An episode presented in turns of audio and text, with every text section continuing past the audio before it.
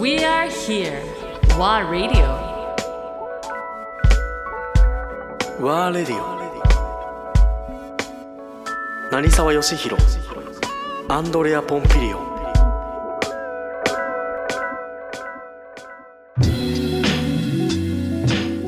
でだからそれ以上にさ結局ね、よしはもうもう現場とにかく現場主義だからそうね。それと現場に行くっていうことで、やっぱりその、まあ、農家との関係だったりいわゆるもう本当にもう作り手側との関係値っていうのもものすごい近いじゃない、そうだね。漁師さんとかさだから実際ね実市際場に行くより漁師には行く。いやもう絶対そうね。それとやっぱり今言ったような、まあ、最終的にはあのレストランという窓口で、うん。そういったそのいろんな方に喜んでもらえるんだけど、ん。結局それを支えてるというかそれを作ってくれてるのが農家さんであり、漁師さんなわけじゃない。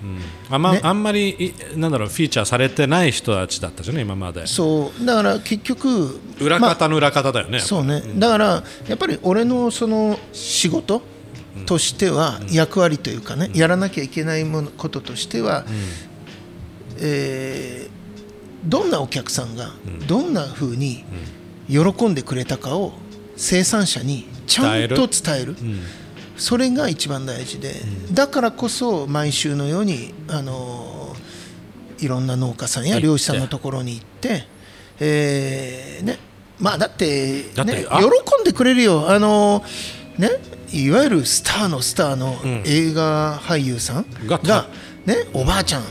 ああんたの大根食べてめちゃくちゃ喜んでって言ったらまた冗談ばっかり言ってっていう感じですよ。うんもうイメーだけどそれが本当なんだよ、ね。だって覚えてる震災直後は出会って、ね、2人は出会ってで毎週のように言ってたもんね。毎週毎週行ってて、もう今日の夜も明日お店休みだから今日土曜日なんだけどね、えー毎週行ってた今日の夜だ実際向こうにの農家さんに行ってもう畑でもうちょっととりあえずコンロで物を作ったり料理したり食べさせてたりするじゃない？やったね。そうね、うん、だから結局あの農家さんとか漁師さんってその自分があの苦労して、ね、育てた野菜とか、大変な思いをしてあの取ってる魚がどんな風にうん。食べてもらえてるか、うん。で、さらにそれを食べてもらった人がどんな反応してるかって見えないじゃん。見えない。それはね僕ねあのーなんだろうな料理人のうん。一番大事な仕事かなと思うね、それを伝えるのが。なるほどどうなるのかね最終的に。パイプ役じゃないとダメなの。そりゃそうだな。だから結局それがないと、あの農家さんも、やっぱりねあの張り合いがないというかさ。まあ喜ぶそうね。ものすごい喜んで喜んでくれる喜んでくれる、本当にね、ある意味だからあのそういう意味ではあのみんなが知ってる、ね、名の通った人たちが食べてくれるっていうのも、一つはいいことだなと思うの、分かりやすいじゃん、うん。ねこれアンドレア・ポンピリオが食べて美味しいって言ったよって言ったら誰それ、はい。いや喜んだでしょいやいや誰も分かんない誰も分かんない。そうなのって。あでもどっかで一回分かったよね。どっかどっかで一回じゃないですかどっかで何回も。一回あ何回もどっか一緒にに旅行した時なんかサインくれとかなんとかあそう。で誰かと間違えてたねその人多分ね間違えてね どっかの人と間間違えて違えたらあったら一回。いやいや本当そうよ。やめてください。いやでもさそういうことよ。本当でもさだそういう農家行った時にさあの逆にその農家フードいわゆるそのおばあちゃんが作った何かっていうのもそうそうそういうところから学ぶことはいっぱい。学ぶ時もあるよね。いっぱいある。でやっぱりあのなんだろう少しまあねあの郷土料理とか、まあ、その地元のそこの集落でしか作ってないものとかあるでしょ？そうなの。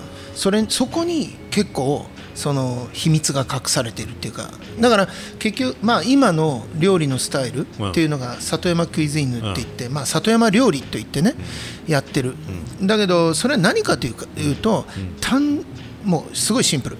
里山から学ぶ自分が。学んだものを自分のフィルターを通してで表現してる。表現してるっていう。だからどちらかというとお学ん学ばせてもらってる、だからいろんなことをいろんな地方に行っておじいちゃんやおばあちゃん、そこに住む人から教えられることがあまりにも多い。っていうことを今からちょうど10年前えーそうだね。2000そうだね。えー18年か。2008年だ。ごめん。最近すぎる。だってさ2008年にね。あった2011年の頃はまだレストラン名にもルクリアション成沢がついてたね。ルクリアション上らレだからレクリアションだからどっちかというとあのフレンチのイメージが。名前がねそのまま残ってね。名前がね。内容はもう変わってたんだけどね。その頃。ガラッとね。もう完全に。2008年から大きく変わってるんで、2008年の頃にさらに。それはなんかきっかけ。まあ2006年に学会にも発それが表された土のスープ。でまあで毎年発表することになるじゃない？そうねそれもそうだしやっぱり土のスープというものから森に入っていったの。あれはすごい。だから畑からうん。ふと、気がつけば、ね頭をこうクッとこう上向いたら。前上を向いたら、そこには森があった、はいはいはい。おこの奥には何があるんだろう。うん。っていうところで自分が森の中に入っていったところから、完全にその料理のおーなんて言うんだろう自分のジャンルができたというか、はいはい。いわゆるそのお森の料理というか、うん。森を表現する森を食べる。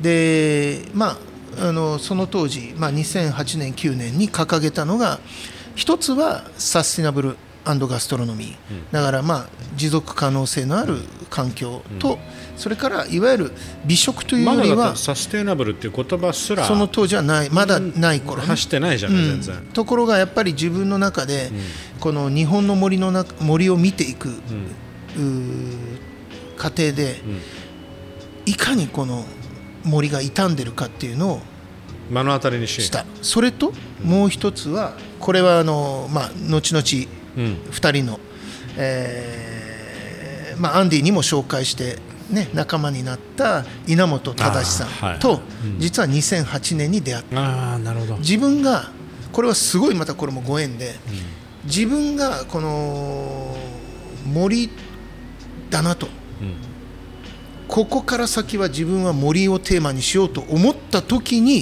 現れたんです、ああ稲本さんが？オークビレッジの稲本忠さんが2008年の暮れに、ちょうどだからあんまあんまりその森に対しても詳しくはないんだけども。自分はね、うん。これから学びたい。学びたいな。これから知りたいと思った時にお客さんとして来てくれた、しかもそれは土のスープを食べに来たあそうだねね言ってたでしょねねまあ土なんか料理する変わったやつがいるかうん。ら一回行ってみようって言って来てくれた。で2回都合来てくれて、え1回目は、あのー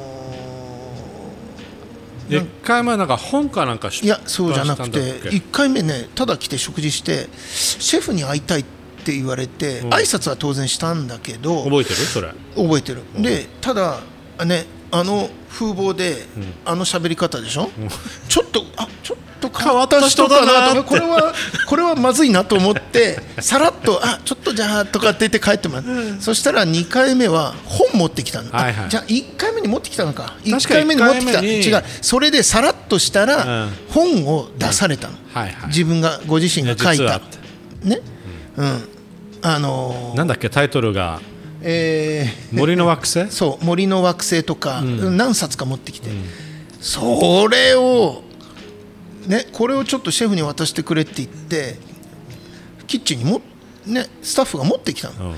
で衝撃が走った。だから実は開いたんだそこで。そう。で中だってまず森の惑星？まずね。